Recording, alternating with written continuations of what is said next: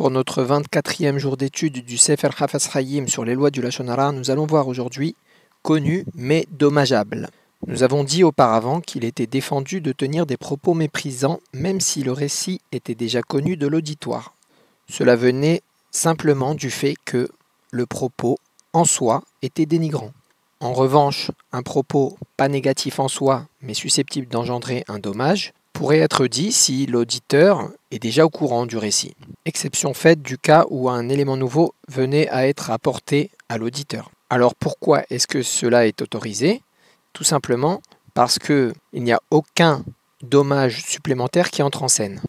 Ce n'est pas le fait de répéter l'info qui changera la donne. Si le dommage doit se produire, il se produira de toute façon. Le Rambam, le Maïmonide, est allé beaucoup plus loin dans l'autorisation parce qu'il a permis de répéter dans un groupe de trois quelque chose qui avait déjà été dit dans un autre groupe de trois. Et ça incluait aussi les propos dénigrants. Alors pour quelle raison le Rambam a-t-il autorisé cela?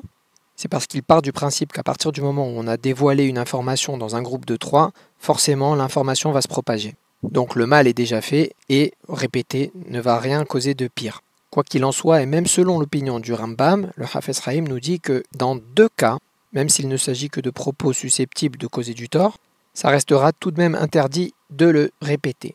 Premier cas, c'est lorsque dans le premier groupe, on ne parle pas de foot, hein. l'un des auditeurs était connu pour être discret et donc pour garder le secret.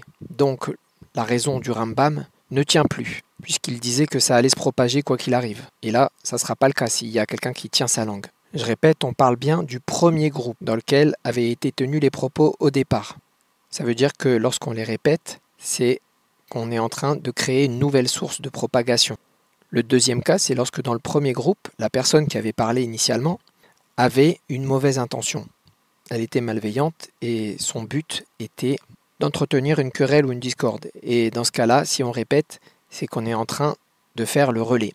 Même si le Rambam est une autorité rabbinique, halachique, de haute importance, le Hafez Rahim nous dit de ne pas nous appuyer sur cette opinion-là, parce que nombre de décisionnaires se sont opposés à son opinion, et aussi parce qu'on n'a pas trouvé de source talmudique à cette décision. Pour conclure, certains propos dommageables, déjà tenus dans un groupe de trois, peuvent être répétés s'ils n'ont pas de teneur négative et en confidence personnelle, en one-to-one. Si l'auditeur connaît déjà l'information, c'est la même chose, on peut le dire, à condition que ce ne soit pas quelque chose de dénigrant.